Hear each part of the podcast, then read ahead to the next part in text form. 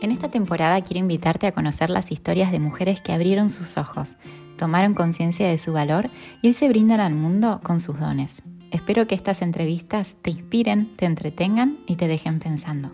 ¿Comenzamos? Hoy te presento a Cari Wine.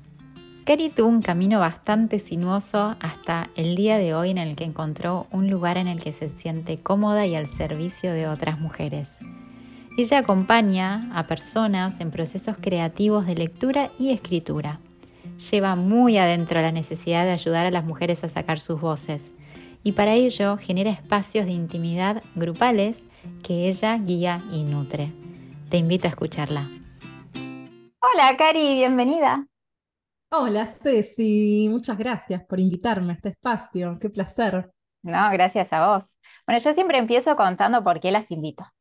Em, igual ya te lo dije, pero yo siento que lo que vos haces está súper íntimamente ligado con la idea de este podcast, que tiene que ver con ayudar a las mujeres a despertar, a, reencontrarse, a encontrar sus talentos, y vos lo haces de una manera muy especial, ayudando a las mujeres a darse voz, ayudando a visibilizar temas de las mujeres en literatura. Pero no lo quiero contar yo, prefiero que vos te presentes y nos cuentes a qué te dedicas o qué haces hoy, y después te voy a llevar por la línea del tiempo, desde cuando eras chiquitita hasta el día de hoy. ¿Vale? Dale. Bueno, hoy, hoy soy, porque quién sabe mañana, quiénes seremos mañana. Hoy soy Cari, me conocen en redes como Cari Wine, pero mi apellido completo es Weinschenker. No me animo a decirlo. Sí, sí, yo no me animo, para mí sos Cari Wine, no me animaría nunca a decir tu apellido. Por eso, por eso nos simplificamos y, vamos con Wine que, que va bien. Este, me dedico a la escritura, y digo me dedico a la escritura, y soy escritora, palabra que me costó bastante asumir como, como oficio por toda la carga que, que tiene detrás el ser escritor, ser escritora. También me dedico a la docencia, soy profe en el CBC, en la Universidad de Buenos Aires y tengo mi emprendimiento de cursos, talleres, programas online de escritura creativa dirigidos especialmente a mujeres y también tengo un club de escritura y un club de lectura que se dedica a divulgar y a difundir autoras mujeres de distintas épocas, distintas latitudes y demás. Así que eso soy hoy. También soy madre de dos niñas que hoy tienen, tienen cuatro y siete años. Este, vivo con mi compañero, con Jonathan, vivo con mis dos hijas y con mi gato, Mijail, que es el que... El CEO. De, de toda la familia es el que me conoce de antes. Así que también es, es acá y miembro de la familia. Bueno, Cari, haces de todo, súper completa, aparte respecto de la escritura y la lectura, pero hay muchas cosas en el medio que vamos a ir develando de a poco. Contame cuando eras chiquitita, que ¿tenías alguna vocación o qué te veías haciendo de grande, trabajando o, o no? De, ¿Cómo era eso? Bueno, qué, linda pregunta, porque me está pasando mucho con, con, mis hijas de recordar esos momentos. Cuando yo era chica quería ser detective y quería ser bailarina. Eh, medio una mata Hari, ¿no? Como nada que ver. Una mezcla de cosas. Era interesante eso. Vos te ibas a inventar tu propia profesión. Claro, sí. Y bueno, y estaba, estaba ahí. Yo quería ser bailarina y quería ser, eh, quería ser detective. Y bueno, después con el tiempo una va cambiando porque, bueno, las fantasías de la infancia empiezan a, empaparse de la realidad. Claro. y bueno, entonces ahí vamos acomodando. Eh, pero me gustaba mucho, mucho eso. También me gustaba mucho leer y, y escribir, por supuesto, herencia sobre todo materna y sobre todo también de mi abuela paterna. O sea, viene muy por el lado femenino de, la familia, el amor por la literatura. En particular, me pasaba mm, que mi madre me regalaba libros que hoy los veo como muy avanzados para la edad que yo tenía en ese momento. Digamos, no sé si son libros que yo le daría hoy a mis hijas tan pronto, pero de pronto, no sé, tenía siete años y estaba leyendo mitología griega, cuentos populares rusos. Mi madre es rusa, entonces esa parte de todo lo que tiene que ver con la mitología eslava eh, también llegó a mí muy pronto. Y, bueno, mi abuela paterna, más desde el lado de, eh, desde la literatura latinoamericana, también me fue, me fue acercando ese universo y, y esa cruz. Y me gustaba mucho escribir, llevaba diarios, siempre cuento que tengo guardado un diario de cuando yo tenía seis años y que me da mucha gracia, ternura y a veces pudor en leer, porque bueno, ¿no? O sea, las, problemáticas de una niña de seis, siete años es eh, todo un tema. Así que ahí están anotados celos con hermanos, eh, con mis padres, peleas y cuestiones así, y también amores, ¿no? Amores de este, cosas que sucedían en la escuela. Em, ahora, me, mira, me hiciste acordar, ahora hablando, me acordé que, que tenía un emprendimiento con una amiga, vendíamos pulseritas de crochet en el recreo. También en mis diarios están anotados ahí los inventarios, las ventas y todo eso. Así, así, así de ecléctica también era mi, este, mi mirada sobre mi posible yo adulto desde la infancia. ¿Y, y cuándo, o sea, eh, terminaste el secundario y en ese momento decidiste seguir estudiando y cómo fue ese momento de elegir una carrera? Qué tema, porque mm, soy de las personas que ha recorrido distintas carreras.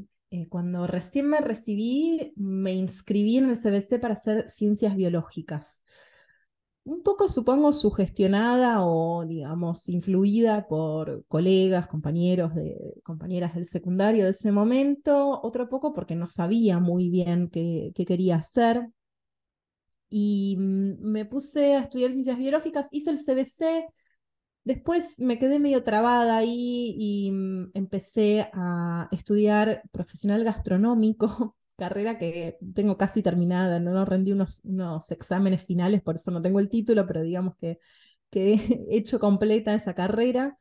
Y, mm, y después hubo todo un momento en el cual, mm, digamos, como que se quebraron bastantes expectativas que yo tenía sobre quién quería ser.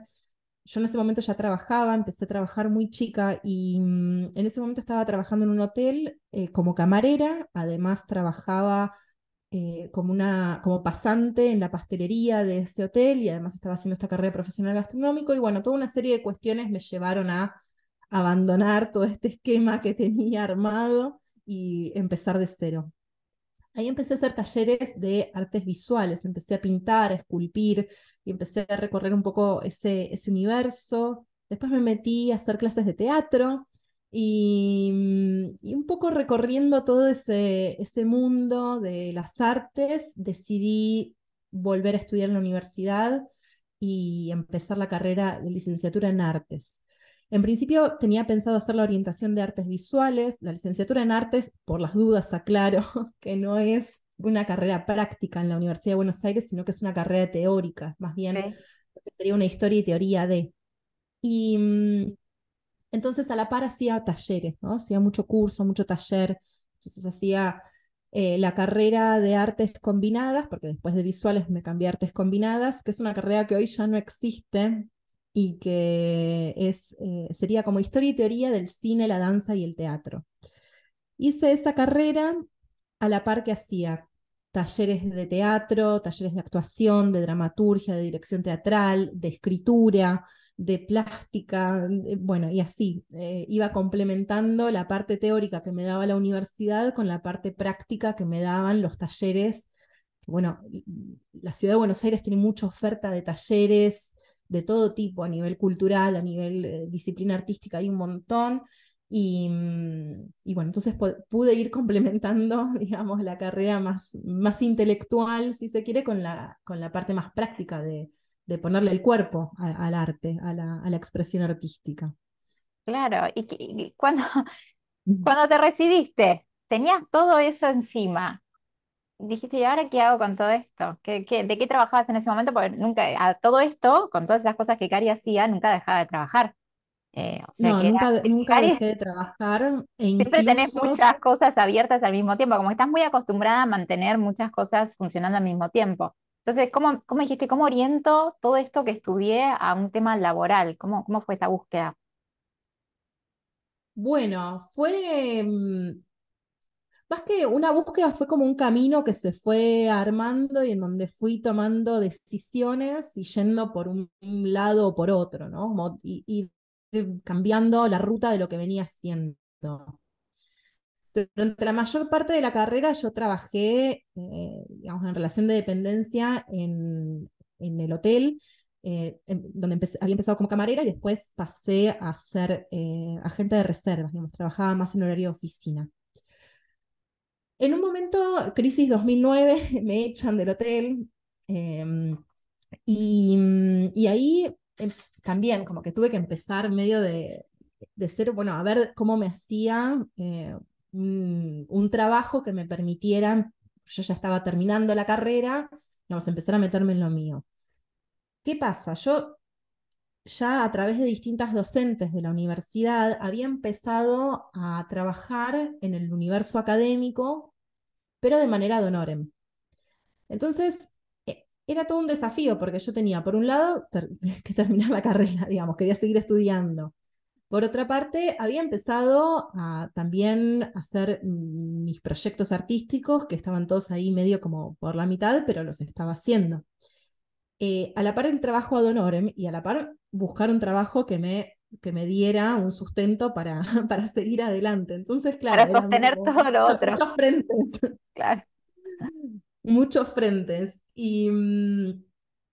Y ahí, bueno, probé un call center que era un horario part-time, duré un par de semanas y me di cuenta que ya no, no iba a volver a un trabajo en relación de dependencia como estaba anteriormente en, eh, bueno, ahí en, el hotel y después acá en el call center, sino que eh, me, me, llegó por un contacto, digamos que yo empecé a mandar currículums y demás, y mm, le llegó mi currículum a la vicerrectora de una universidad eh, del conurbano que estaba recién abriendo Mm, y, ahí empecé a trabajar en gestión educativa. Y a la par editaba Ad Honorem en una revista académica y hacía investigación sobre bueno, temas vinculados al teatro. Entonces, eh, bueno, todo eso, con todo eso fui mm, ahí navegando, remando hasta que terminé de recibirme. Pero en un momento empecé a dar clases en un terciario también a través de un colega que me, digamos, estaba dejando ese puesto y me dijo, lo querés vos, te les paso tu contacto, y bueno, empecé a dar clases de historia del arte para carreras terciarias, terciarias que eran... Eh, eh, me acelera un poco porque hay tanto, tanto trabajo tuve, no puedo creer todo esto que estoy contando. A veces no, no es como inverosímil. Digo, si lo tuviera que escribir, no sé si es verosímil, no sé si aceptaría todo esto en un relato. No, no, no. muchas, vidas, muchas vidas en una. Muchas vidas en una. Bueno, ahí empecé a dar clases de historia, de historia del arte para em, jóvenes que estaban haciendo la carrera de tecnicatura en, multimedia o en, por ejemplo, también había una carrera de maquillaje, entonces yo les daba como esa base eh, de historia del arte para, para esas carreras. Y ahí me di cuenta que me encantaba enseñar. me di cuenta que, digamos, si bien eh, en ese terciario yo tenía mucha libertad, porque eran grupos más o menos chicos y, digamos, no tenía la estructura a la que yo estaba acostumbrada quizás en la academia, en donde, digamos, bueno, hay, hay como jerarquías, ¿no? Bueno, quienes toman decisiones de determinadas cuestiones. Acá yo tenía libertad sobre el programa, libertad sobre los trabajos prácticos, o sea, tenía unos contenidos mínimos, por supuesto, pero me empecé a dar cuenta lo mucho que me gustaba la docencia, estar ahí en el aula, estar ahí ayudando a personas en sus procesos creativos, porque además como eran carreras más vinculadas a oficios y a práctica, me encantaba todo lo que veíamos de historia del arte, poder aplicarlo en trabajos prácticos en donde ellos también pudieran poner su creatividad y lo que estaban aprendiendo en las otras materias. Y ahí dije, eh, esto me encanta, esto me encanta. Y, de a poco también se me fueron acercando primero amigos, amigas que tenían proyectos artísticos, que veían que quizás yo tenía como, como cierta capacidad práctica para como bajar las ideas y ponerlas en papel ah, para ayudarlos a armar proyectos de presentación para mecenazgo, subsidios, etcétera, pero también proyectos artísticos de escritura. Mirá, empecé a escribir este guion, me das una mano, qué sé yo. Bueno, y empecé a, dar uno a uno eh, consultorías de escritura. Y, mm, y ahí fue que de a poquito empecé a tomar confianza en este universo de dar clases de escritura yo tenía siempre la inseguridad de como no había estudiado letras, digamos, ¿con, qué autoridad voy a, voy a enseñar literatura o, a escribir? Pero claro, tenía una, facilidad quizás por mi trayectoria de, como lectora y también este universo de las artes y toda la cuestión de lo práctico, de la praxis del teatro, de la dramaturgia, de las artes visuales. Y, me animé a dar mi primer taller de escritura creativa. Un verano eh, que yo dije, lo voy a hacer en enero. En enero la gente en Buenos Aires está de vacaciones, casi no hay nadie, doy un taller chiquito como para empezar a animarme. y me pasó que se me llenó en una semana el espacio. Eh, tuve que abrir dos horarios más y, y, y, las personas que venían estaban todas felices, todas contentas, a todas les gustaba la, la propuesta, todas se iban entusiasmadas y con ganas de seguir escribiendo. Y, bueno, y así empecé a dar, a dar talleres y cursos de, escritura. ¿Esos eran presenciales? Empecé presencial en el living de mi casa. sí. Y pero, ¿cómo te dabas a conocer, Cari, en ese momento? ¿Cómo llegaba esa gente a vos, a tus talleres? Y mira, había empezado a mandar por mail a conocidos, conocidas, tenía algunas amigas que estaban, ah, porque esto no lo conté, pero yo había trabajado en agencias de prensa también. Eh, había trabajado en, primero una agencia de prensa que era, estaba más vinculada al universo de lo médico, ¿no? más vinculada a la salud. Y, y, después trabajé eh, con una amiga que tenía una agencia de prensa cultural, entonces ella me ayudó un poco con la difusión y ahí fue que, que empezó a, difundirse eh, el taller. Eh, Empezaste con email marketing, que para mí siempre es lo mejor email para... marketing, sí, absolutamente. No tenía nombre en ese momento, seguramente no lo decías así, pero había sido la mejor herramienta de marketing. claro, no le decíamos de esa manera, no teníamos como, no, estaba tan difundido. Eh, fue hace ya, van a ser, sí, 11 años, así que eh, todo, todo un tiempo pasó y, Early adopter. el universo lo digital, pero mira que, el email marketing sigue siendo para mí el, eh, digamos, la, el, medio de comunicación más potente para, para difundir. Total, de hecho ahora tenés un newsletter con miles de personas que, que te leen, así que cómo evolucionó eso de mandar un mail para que vengan al taller a un newsletter, un podcast, ya casi que tenés un, medio completo, sos un medio en vos misma, pero ya vamos a llegar a eso. Multimedio. Este. Medio de Cari Wine, totalmente, totalmente. Bueno, entonces eh, un taller llevó a otro, fue evolucionando, llegó un momento que ya no había espacio en la casa, no había tiempo disponible ¿Cómo hiciste el salto? ¿Cómo pasaste de eso a, lo nuevo? En verdad sucedió lo siguiente. A partir de, yo había empezado en enero, ¿no? Enero, febrero, todo bien, los grupos se mantenían, todo bárbaro. Marzo, abril empezaban a venir menos personas, sobre todo mujeres. Y cuando yo les preguntaba qué les pasaba, era que mirá, no, estoy cuidando a mi mamá, no, mirá, eh, me, se me complicó con mi hija porque no sé qué. Eh, y em, empecé a ver que había ahí un, si bien Buenos Aires es un lugar en donde hay mucha oferta de cursos y talleres, para las personas que tienen rutinas un poco más complejas o, más llenas de imprevistos eh, o, más propensas a imprevistos, sostener espacios creativos a lo largo del año casi que era mm, una utopía. Entonces, algunas participantes mismas del taller me dijeron, mándame la consigna por mail, porque yo siempre fui de mandar primero consigna y llegar al encuentro con el texto creado, siempre me gustó esa, esa metodología. Y me decía, mandame la consigna y yo te mando el texto y después si podés lo lees y si alguien me puede hacer un comentario genial, pero yo quiero seguir recibiendo las consignas y quiero seguir haciendo esto. Entonces empecé a dar esos talleres por mail, digamos, empecé a mandar ese mismo contenido que les mandaba los del presencial, a mandarlo online y a hacer las devoluciones eh, por mail otra vez, otra vez early adopter de lo que serían después todos los cursos y los programas online. como que era la primera instancia, bueno, por mail, digital por mail. Vos sabés que en ese momento yo hablé con algunos colegas que daban cursos y talleres en centros culturales y les decía, tenemos que hacer un centro cultural online, así las personas que no pueden asistir presencial pueden participar. Yo cuando había trabajado en la universidad, eh, en toda la parte de gestión educativa, había trabajado muy a la par de personas vinculadas a la educación a distancia, digamos. Eh, eh, yo redactaba los proyectos que iban a Consejo Superior, o sea, todos los proyectos educativos de la universidad que salían del sector en el que yo trabajaba, los redactaba. Y había redactado el proyecto de educación a distancia de esa universidad y había aprendido un montón, porque ahí me había rodeado de un montón de pedagogas y especialistas en educación eh, a través, digamos, mediada por, digamos, todo, se le dice a distancia, para mí es educación mediada, ¿no? O sea, por, a través de medios em, tecnológicos o medios digitales. Y me daba cuenta que hay todo un público enorme. Además, en Buenos Aires hay un montón y en las distintas ciudades y pueblos de las provincias no. Y yo decía, tenemos que hacer esto. Y no me daba, nadie me daba pelota. mis colegas me decían, bueno, sí, no sé, vemos, bueno, dale, armalo. Nadie, le veía, nadie, nadie le veía el potencial como vos. Nadie le veía ese potencial, o quizás les aburría hacerlo de manera digital, o quizás no tenían la tan conocida la herramienta, o no se daban mucho cuenta. Yo trataba de acompañar, de hecho, en un momento tuve un proyecto en donde invité a docentes a dar algún curso, taller, y mm, medio que mm, fracasó porque no se sostenía, digamos, los docentes incluso no sostenían la comunicación con las personas del otro lado.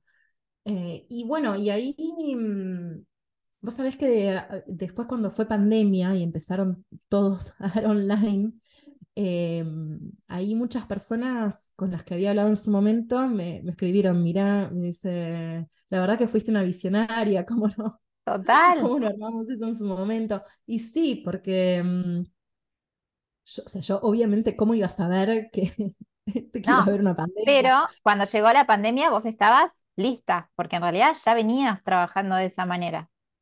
Yo ya tenía una audiencia chica, no como ahora, digamos, tenía una audiencia en redes, tenía una audiencia en listas de mails, tenía mm, ya un aula virtual, que era un montón, eh, para ese momento. Sí, digamos que yo tenía este, este proyecto en mente, sobre todo porque le veía el potencial de llegar a lugares en donde o no hay o a personas en las, a las cuales por cuestiones de tiempo, por cuestiones de ritmo, de rutinas, no les llegaban estas mm, propuestas. Claro. Entonces, me parecía que ahí había un potencial, digamos, no pensando solamente en una pandemia, sino pensando en el acceso a un espacio creativo, que para mí es sumamente necesario. vivimos una cultura que todo el tiempo nos mide por lo que producimos y nos definimos por lo que hacemos y, y, no solemos poner como prioridad el espacio lúdico, el espacio creativo. Y para mí es sumamente sano poder contar con ese, con ese espacio en, en el día a día, en la rutina. Entonces, bueno, siempre trato de que las propuestas ya sea club de lectura, programa de escritura, taller, lo que sea, que sea flexible y que pueda como de a poquito ir metiéndose ahí en los huequitos que nos va dejando el cotidiano. Sí, qué privilegio poder acompañar todos estos procesos, me imagino de tu lado.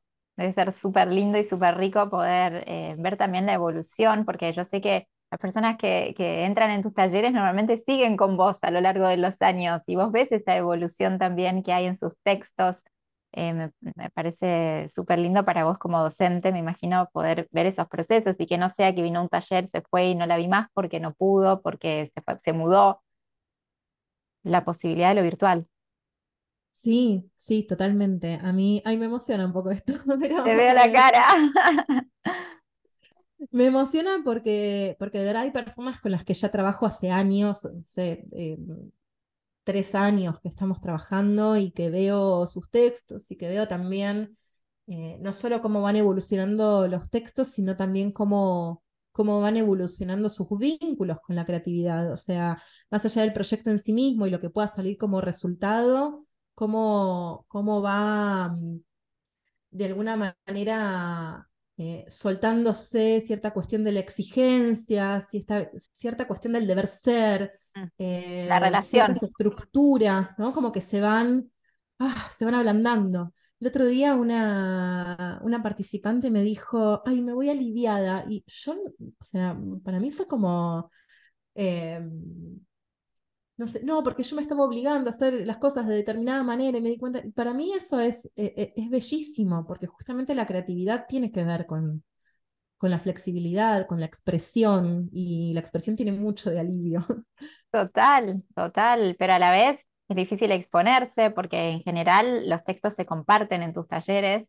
Me imagino que también eso, ¿no? Enseñarles a, a la crítica constructiva, a la vulnerabilidad, a la empatía, con los pares, con los compañeros, también debe ser un proceso eso, aceptar crítica. Bueno, algo que, suelo, que suelo decir es que mm, los textos en proceso hay que mostrarlos eh, a las personas que, digamos, que pueden verlo como un texto en proceso, que pueden entender la vulnerabilidad del texto en proceso, y para mí no hay nada mejor que un par, o sea, una persona que también está con un texto en proceso. Me, gusta la analogía del grupo de crianza, ¿no? Eh, sí. Que no te juzga, ¿viste? Como, ay. Claro, estamos todos haciendo lo que podemos con las rutinas que tenemos y vamos a hacer que nuestro bebé criatura crezca de la mejor manera con las herramientas que tenemos y con cómo somos. Bueno, lo mismo con el proceso creativo, un texto que recién está empezando a crecer, que recién está ahí naciendo, una creatividad que recién se está animando como a, salir al mundo y a, y a exponerse, requiere de un espacio íntimo. Por eso para mí el espacio grupal es súper importante para poder exponer esos textos en proceso, ir ganando confianza a medida que vamos también ganando herramientas, porque no es, yo creo que no es solo teoría o solo práctica, digamos, yendo a esto que, de, cómo me fui formando también, em, no es solo el, cómo, que les pasa mucho, no sé, a mí, por ejemplo, me, me sorprendía que vinieran personas de la carrera de letras a tomar talleres conmigo. ¿No? como una persona de letras, sabe más que yo. Bueno, pero digamos, justamente ese, esa teoría y esa sobrecarga de, tengo que ser em, la, gran escritora de, que salga en el libro de historia de la literatura y, digamos, y que después me analicen los críticos y demás, eh, hacía que no pudieran expresar, no pudieran avanzar en la escritura. Entonces, en ese sentido, quizás un licenciado o licenciada en letras estaba con las mismas inseguridades que una persona que jamás se había dedicado a la escritura. Impresionante. Entonces, claro, entonces no es solamente la herramienta y entender que es un, no sé, un narrador, por ejemplo, o que es una voz enunciativa, anunciadora. Bueno, no es solamente eh, esa parte teórica, sino que es también ir acompañando eh, esa teoría con empatía para poder avanzar en el proceso creativo. ¿no? Hay que ser muy piadosa con una misma y con el entorno, digamos, cuando una está haciendo crecer algo. No como decir, bueno, yo agarro la plantita recién nacida y la pongo abajo de la tormenta y no, digamos, va, a, estar, muy vulnerable para, para exponerse a recibir todo eso. Y en la escritura, así como en otras eh, disciplinas, digamos, hay personas que les cuesta salir en, una foto, no les gusta salir en una foto y les cuesta exponer su imagen. Bueno, hay personas a las cuales les cuesta exponer su palabra, así que, o su expresión.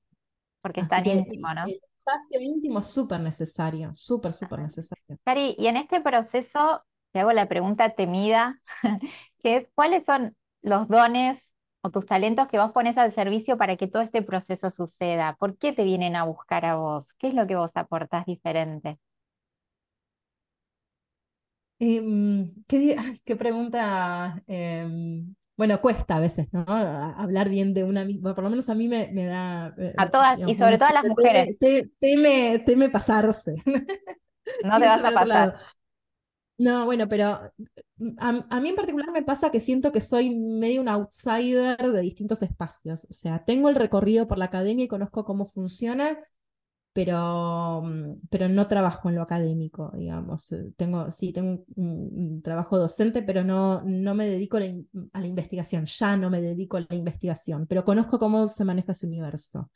En el si se quiere, círculo, mundillo, circuito literario que me rodea, no soy tampoco una, una, persona que se haya vuelto como referente en ese circuito. Y creo que, mm, un poco lo que, me, lo que me caracteriza es que que no, que no juzgo desde un lugar del deber ser a los textos. O sea, siento que a veces desde el mundillo de la literatura o desde el mundillo de la academia se le va muy, al, muy rápido y muy al hueso al texto y no se tiene en cuenta la persona que está metida en el proceso. interesante. En ese sentido yo me siento eh, como con bastante humildad y bastante calidez a la hora de, ver a, una persona que está creando, porque mm, porque yo también, digamos, me enfrento a esos fantasmas y, no creo que las otras personas del mundillo académico literario no pasen por esos miedos. Creo que todas las personas pasamos por, por esos miedos internos, fantasmas, bloqueos, no sé, pongámosle el nombre que cada una le va a poner el nombre que le salga. El tema es, creo yo, abordarlos con, con calidez, con cariño, con amor, con, bueno, vamos para adelante, pero tampoco vamos a, azotarnos en el, en el camino. Em, y ahí para mí hay una cuestión que tiene que ver con la disciplina, que muchas veces eh, me ha pasado de personas que me dicen, no, yo lo que necesito para escribir es más disciplina y, digamos, y como más, más rigor. Y, mm, y yo creo que se puede trabajar la creatividad desde otro lado, o digo, la, la expresión desde otro lado, no desde el me obligo, sino desde el me lo pongo como prioridad porque es mi deseo y lo quiero hacer y sé que va a haber momentos difíciles y desafíos expresivos, pero bueno, los voy a ir atravesando. Y, mm, y creo también que es eh, generar esos espacios de intimidad. Van a ver que eh, muy poco que yo, por ejemplo, publique en mis redes sociales fotos del momento del, del aula virtual. Eh, para mí es sumamente necesario cuidar esa intimidad eh, del espacio. Me, me, pasa eso, es como que cuido mucho el, como la cuido mucho la, la cuevita, ¿no? el espacio ese íntimo y creo que eso es una de, por eso te buscan tanto de, las cuestiones que se me valoran. Sí, sí, generas espacios seguros. Eh, yo participé de uno de tus talleres y, es eso, es como un espacio seguro, ameno, agradable, sin dejar de lado eh, la parte de herramientas, ¿no? La parte dura de la situación, pero como muy acolchonado, por decirlo de alguna manera, y eso es, muy agradable, sobre todo que somos mujeres que, venimos con muchas exigencias de, la vida, de todos los días, y encontrar un espacio así me parece que es como un oasis eh, para poder aparte desarrollar un talento que traen ellas mismas. Entonces me parece, me parece súper lindo. Cari, y en este proceso un poco recién lo dijiste de los colegas en su momento que tenían como resistencias, pero ¿sentís que hay prejuicios de, de afuera o mismo tuyos en esto que vos haces, que es una combinación, que no estudiaste letras, pero enseñás escritura? ¿Hay prejuicios de afuera, prejuicios internos en esto a lo que te dedicas hoy? Mira, yo creo que un poco también había prejuicios míos sobre determinados, determinados espacios. Eh, bueno, justo esta semana me agarras terminando la maestría en escritura creativa que hice y en donde estuve en contacto con más colegas.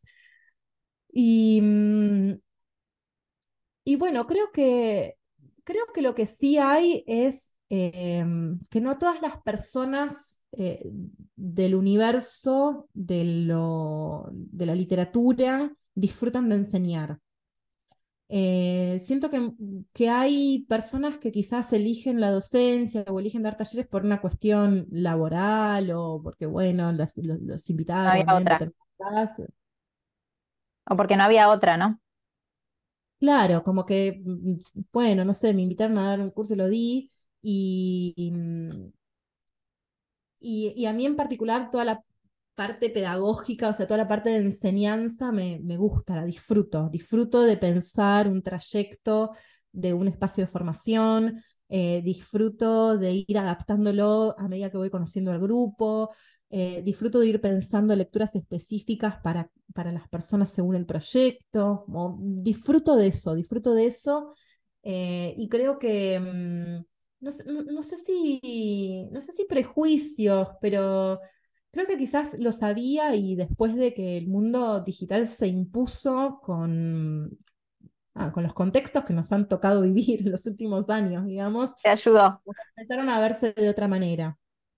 Eh, pero sí, siempre está la cuestión de, ¿no? el, no sé, como este término que a veces genera amor-odio, ¿no? El, influencer, ¿no? Porque tiene una audiencia, entonces, pero bueno, es divulgación, es divulgación y a mí la divulgación me parece necesaria y me parece bella y... Y lo haces muy bien. Sí, sobre todo... Es verdad. Sobre todo, sobre todo a, sacar al, conocimiento de su nicho. O sea, eh, como a mí me encanta juntarme con colegas y charlar con colegas y compartir un código que, que, tiene que ver con colegas, pero también me gusta mucho hablar con personas que, no sé, una nutricionista, una, eh, qué sé yo, una contadora que viene a tomar un taller de escritura y de pronto tiene unas ideas que son buenísimas, que quienes estamos en el mundillo de la literatura ya estamos como a veces muy saturados de, de, de, hablar sobre lo mismo, de, lo que nos pasa en la comunidad cuando estamos muy en nicho. Entonces, eh, estos espacios en donde hay diversidad de disciplinas, diversidad de contextos, porque además algo que me gusta mucho de dar online también es que me encuentro no solo con personas que viven en la misma ciudad que yo, que tienen una edad parecida, que tienen un contexto similar, sino que en lo online, no sé, está la que vive en un pueblo de Uruguay, la que, que está en la ciudad de Córdoba, la que vive, la, no sé, la, la argentina que vive en Europa y qué sé yo, y así se van como cruzando distintos universos, distintas nacionalidades, distintas latitudes, distintas realidades que hacen del espacio un espacio súper, súper rico. Claro. Y, para mí eso es, eh, eh, es un plus para los encuentros. Cari, quiero hacerte dos preguntas como finales y después em, que hablemos un poquito de lo que se viene. No sé si podemos contar. Ay, me olvidé de preguntarte en la previa si podíamos decir lo que se viene o no. Podemos, podemos. Podemos, ah, bueno, digo a ver si meto la pata. Em, me gusta casi siempre terminar con, los sueños. Eh, que, me cuentes si, si podés, algún sueño que tengas, sea en lo laboral, en lo personal, un sueño próximo. Sueños próximos. Eh, sueños próximos son, eh, primero terminar el proyecto del libro en el que estoy trabajando, que lo vengo trabajando hace bastante tiempo y que para mí es un, implica una evolución personal y como escritora muy grande. Eh, me gustaría, me gustaría eh, sacarlo a, conocer, digamos, que salga al mundo, que sea leído y, recibir, eh, bueno, esto, que sea leído. es el sueño de todo escritor, escritora, ser leído. Total. Y, mm, y después, bueno, más en lo personal, a mí me gustaría... Mm, me gustaría poder eh, mudarme a un lugar con más naturaleza. Eh, me gusta mucho Buenos Aires, eh, pero bueno, siento que, estoy un poco, un poco saturada de la ciudad y me gustaría poder ir a vivir a un espacio más, más cerca de la naturaleza, pero en principio ya está ahí medio en vistas, empezando a convertirse en proyecto, porque los sueños hay que convertirlos en proyectos y no son solo ideas, de tener una casita de fin de semana. Así que esos son como mis dos sueños a, corto, mediano plazo. Y, y, la otra pregunta en realidad es más como una reflexión que lo hemos conversado en privado y alguna vez también creo que lo has compartido en tus redes sociales y probablemente en tu podcast. Em, pero me gustaría que hablemos un poquito de esto de, de, las mujeres en la escritura tardía, este, este concepto de que las escritoras mujeres salen a la luz después de los 40, los 50 años, ¿no? ¿Por, ¿por qué suceden estas cosas, Karin? Ay, pero vos me tirás de la piola al final. Este... Bueno, saben, Porque después lo quiero conectar con lo que se viene, Cari. Tiene un sentido por lo cual te lo pregunto ahora. Pero me tocas, me tocas mi, el, llamado punto de dolor. Este, bueno, a mí, a mí en particular me mueve mucho esta cuestión mm, del acceso a ya sea a la escritura o a la expresión por parte de las mujeres. Ya sabemos eh, acá feminismo mediante que, digamos, que las mujeres tenemos en general más carga mental. Digo en general, no es, la realidad de todas, pero sí sé que es la realidad de muchas y, creo que quienes o la tenemos en menor medida o la tenemos eh, ya más resuelta, más trabajada, tenemos la responsabilidad también de acompañar a las que están en proceso de eh, verlo, transformarlo y, acompañar ese proceso. En particular, eh, a mí me conmovió mucho un ensayo de Tilly Olsen que se llama Silencios, en donde habla justamente de los motivos por los, cuales a las mujeres nos cuesta elevar la voz, nos cuesta vernos como escritoras. ¿sí? Ella lo habla en relación a la escritura, pero para mí vale para cualquier disciplina, o sea, eh, médicas o biólogas o lo que fuera, artistas de distintas disciplinas, que nos cuesta más vernos en determinados roles. Y eso no es algo que surja de la nada, sino que explica esta autora que, en verdad tiene que ver con nuestra formación. quizás eh, vos, yo hemos crecido en hogares en donde no estaba tan vinculado o, nos hemos acostumbrado a, no sé, qué sé yo, eh, eh, tener madres ocupando espacios profesionales y demás, pero no es lo más frecuente. Y, mm, y creo que la formación es un espacio muy importante para esto, porque bueno, esta autora menciona cómo en las currículas universitarias muchas veces las mujeres casi no están presentes. ¿no? Ella habla de una, de una proporción de una de dos, ¿no? de que una de cada 12 autores, autoras, digamos, de una currícula es mujer y el resto son todos varones. Y entonces eso hace que, primero, tengamos una mirada de mundo muy creada desde la mirada masculina y por otra parte que nos cueste vernos en, esos roles porque siempre estamos como representadas como de forma accesoria, digamos, a ese universo masculino. Y, mm, y creo que es necesario que cada vez, digamos, más mujeres nos animemos a ocupar estos espacios y a reclamar estos espacios. A mí me ha pasado, cursando la maestría, de, debatir con profesores, hay un, he debatido con colegas también, ¿no? ¿Por qué, digamos, en una currícula las, eh, las mujeres son una unidad aparte, ¿no? En una currícula de poesía las mujeres son una unidad aparte. ¿O por qué si estamos viendo 10 textos, solamente dos, uno o dos son de mujeres? Entonces, esto que parece una cuestión de capricho de cupo, en verdad tiene que ver con empezar a poder vernos representadas y vernos como parte de esa cultura. Ya no es o una o la otra, ¿no? La literatura masculina, la literatura femenina, sino una literatura integral en donde Claro, donde están todas las miradas. Y, creo que no, por nada las mujeres hemos tenido mucha cultura de diario, tenemos mucha cultura del diario personal.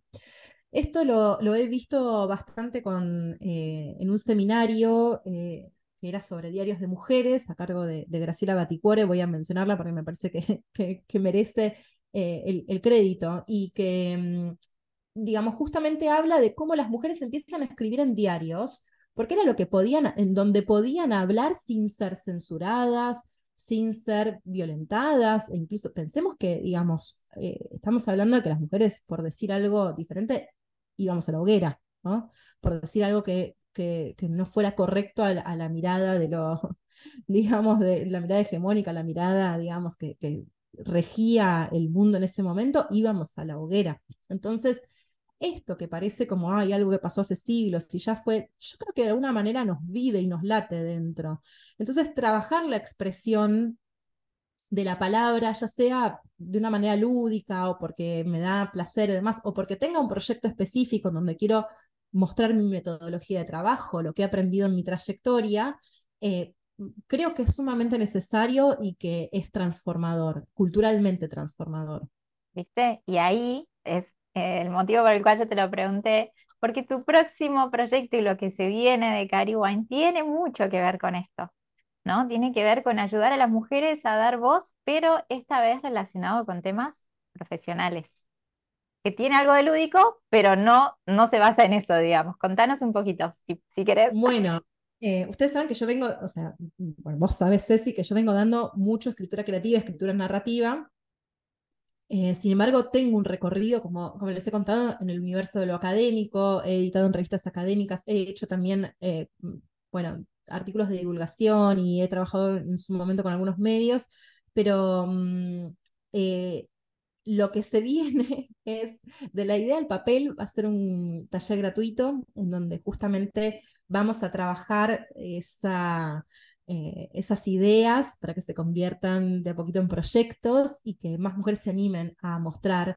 su modo de hacer las cosas, eh, tratar de empezar a plasmar sus metodologías de trabajo, sus miradas de mundo, sus mismos sus, formas de hacer dentro de su disciplina a través de un libro escrito.